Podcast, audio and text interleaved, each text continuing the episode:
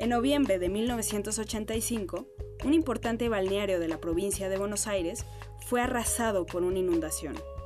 Casi tres décadas más tarde, el nivel de las aguas bajó y un paraíso en ruinas quedó al descubierto. En Epecuén, el pueblo hundido, Josefina Licitra reconstruye aquel desastre.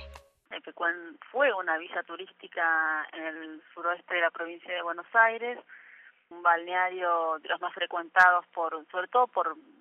argentinos, no tenía demasiados visitantes del exterior, tenía un lago que era el lago Epecuén, con una salinidad, un nivel de sal en el agua que era eh, bastante parecido al, al del Mar Muerto en Medio Oriente. Es decir, que lo que ocurrió con Epecuén es que estaba, eh, sigue estando, las ruinas del pueblo siguen estando en lo que se llama una cuenca endorreica, que es, decir, una cuenca eh, que, recibe aguas que luego no tienen hacia dónde drenar, no drenan hacia el mar ni hacia el océano. Hubo un problema, unas lluvias, un nivel de lluvias extraordinarias en la década del 80 y ese nivel de lluvias sumado a la falta de obra pública que se había que no se había hecho durante los últimos años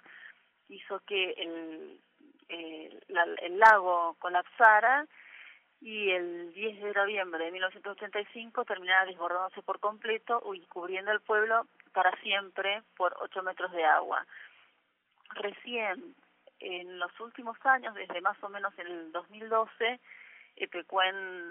eh, empezó a resurgir eh, en, en, en su modo de ruina urbana, porque el agua lentamente empezó a evaporarse y la laguna lentamente se empezó a retirar es un paisaje post-apocalíptico o un escenario de posguerra, hay eh, todas edificaciones rotas y muy blancas, blanqueadas por la sal. Vi por casualidad con este lugar del que yo no tenía idea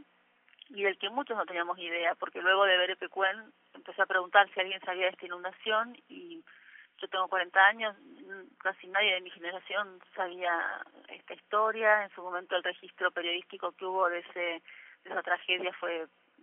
muy coyuntural y muy efímero porque pasados los días de inundación no se volvió a hablar del tema.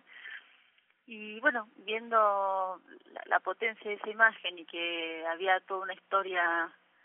eh, virgen eh, que, que tenía que ser contada es que decidí empezar a, a trabajar periodísticamente